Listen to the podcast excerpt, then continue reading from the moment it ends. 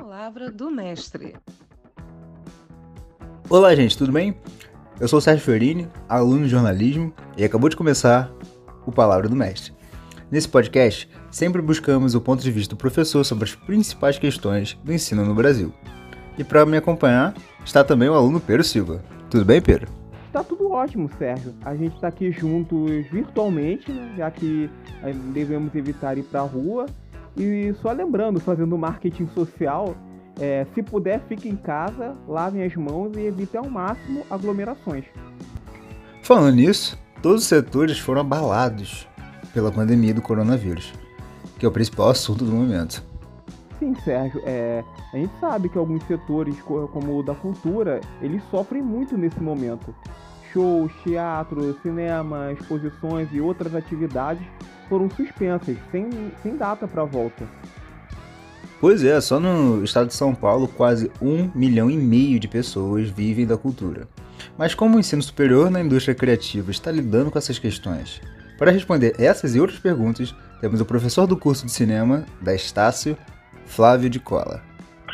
Bom, eu sou o professor Flávio de Cola, eu sou professor da Universidade Estácio de Sá, nos cursos de cinema, uh, jornalismo e publicidade e propaganda.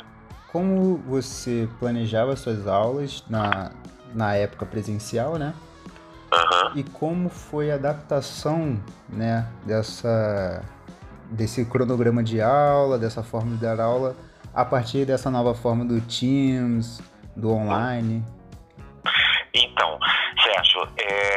essa experiência tem sido para mim muito nova e muito gratificante, num certo sentido, né? Claro, triste por outra, porque é, essa, essa, essa demanda, essa exigência veio numa circunstância que não é agradável para ninguém, mas por outro lado, é, me obrigou, como professor é, presencial, a me adaptar totalmente a essa nova tecnologia, né, nova para mim, de dar aula remotamente. Não é online, né? Online é um pouco diferente, porque nós temos a modalidade online, para a qual já produzi conteúdo, porque você grava é, um programa, ele fica lá estocado e é editado, é trabalhado e ele vai ao ar quando o aluno demanda no seu curso online.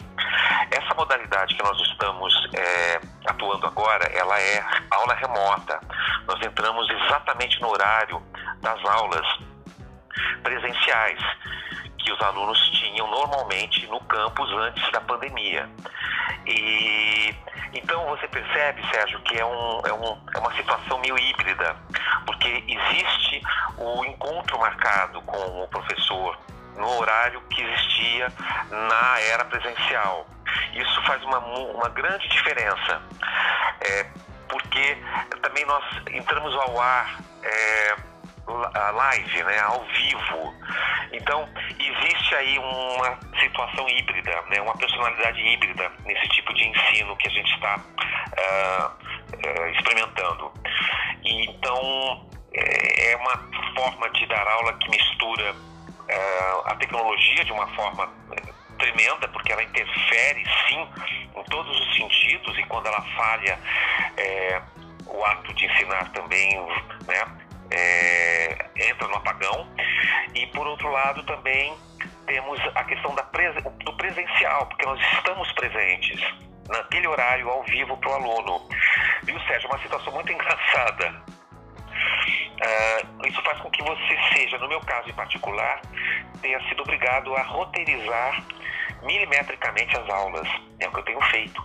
Eu tive que transformar todas as minhas aulas presenciais que tinham um certo tipo de material audiovisual, que tinham uma determinada fala, um determinado discurso, para um roteiro, um roteiro literalmente cinematográfico, em que eu atuo.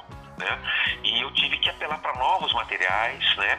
É, aqueles que esteja, estivessem disponíveis é, na web, diferentemente do meu acervo aqui que eu tenho de DVDs, por exemplo, é, que não é possível transmitir na hora para eles. E então é, eu tive que realmente praticamente começar do zero.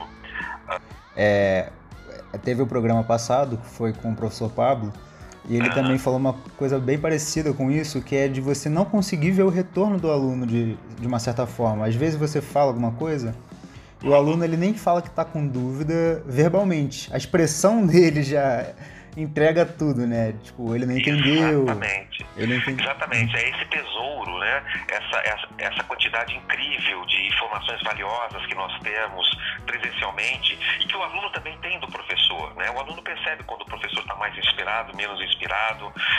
É, enfim, então isso se perdeu um pouco. Por outro lado, nós ganhamos em outras coisas, né? Completamente diferentes.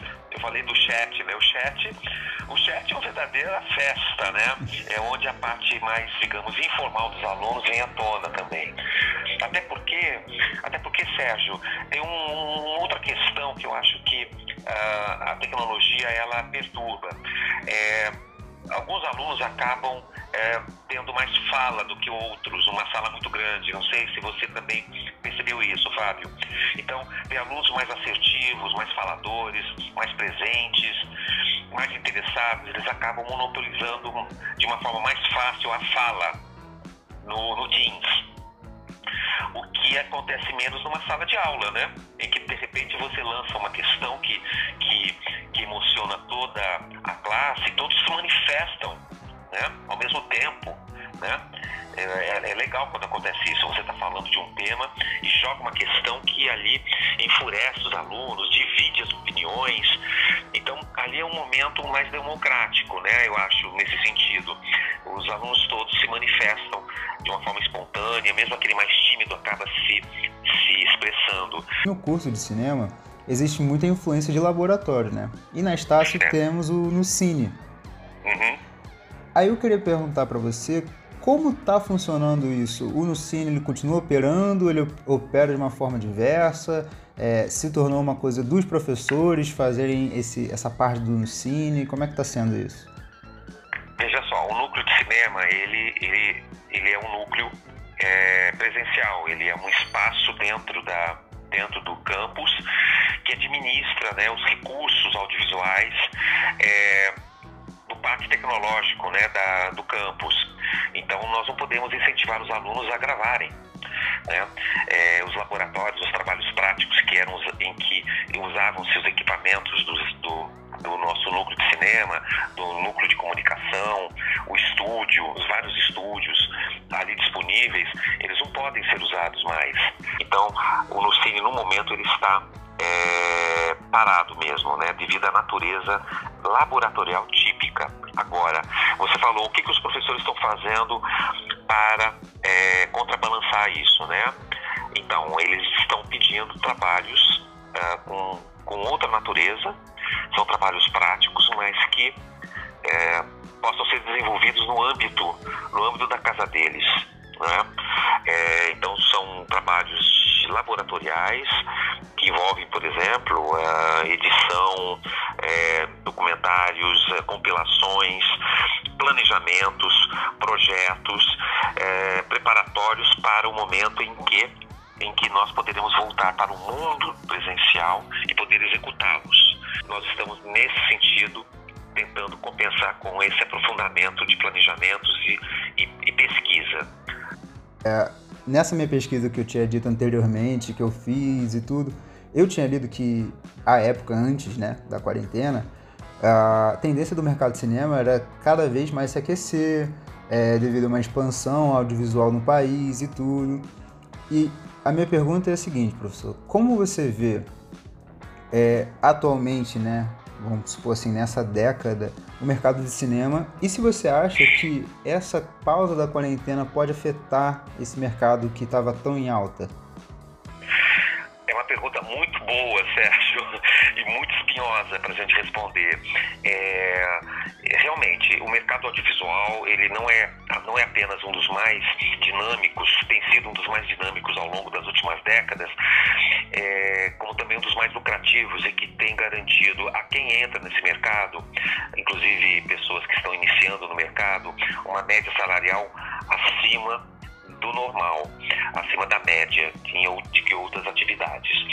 É, isso está comprovado nas pesquisas que se fazem no Brasil e em outros países, é, inclusive naqueles países com, né, com uma cinematografia bastante avançada, um audiovisual bem avançado, como Estados Unidos, França, Inglaterra, Itália, é, Canadá, Japão, enfim.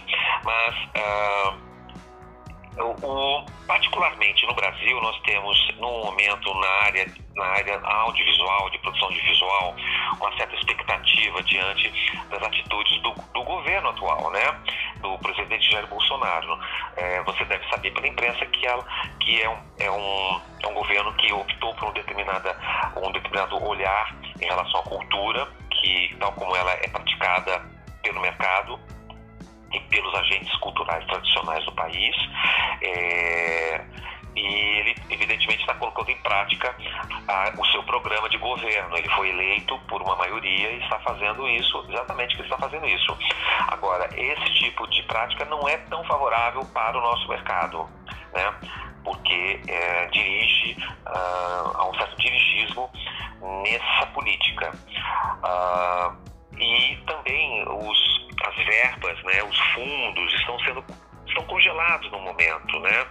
É, a área cultural do governo federal, por exemplo, está é, tá paralisada. Existem muitas nomeações que não foram feitas, conselhos cujos os, os integrantes não foram designados. Isso também ajuda a paralisar a atividade. É, e, então há um certo sufocamento nessa área, que por sua vez uh, tem que se virar com o que um quadro né, que ele vive. Então, uh, os agentes culturais estão pensando, né, já estão pensando, até criando alternativas para sobreviver não só a essa, a essa política uh, federal em relação à cultura, que, como eu falei, é bastante restrita, como também agora diante da pandemia, já que o audiovisual e a cultura, como de uma forma geral, tem grandes atividades importantes atividades que dependem da aglomeração de pessoas. A pergunta é: será que essa forma consagrada de, de fruir né, a arte cinematográfica vai resistir? Né? Será que as pessoas vão perder o hábito de ir ao cinema? Os cinéfilos não, né? porque nós sempre vamos amar sala de cinema, até porque nas salas passam filmes que não chegarão tão cedo às plataformas de streaming. É, qualquer forma, uh, já há anúncios de salas de cinema fechando. Por outro lado, é, será que a gente pode fazer essa seguinte, a seguinte pergunta? De repente, eles, né, o público tem sede, vai ter sede, uma vez encerrada a pandemia, sede de voltar ao, ao contato, né, a essas experiências coletivas.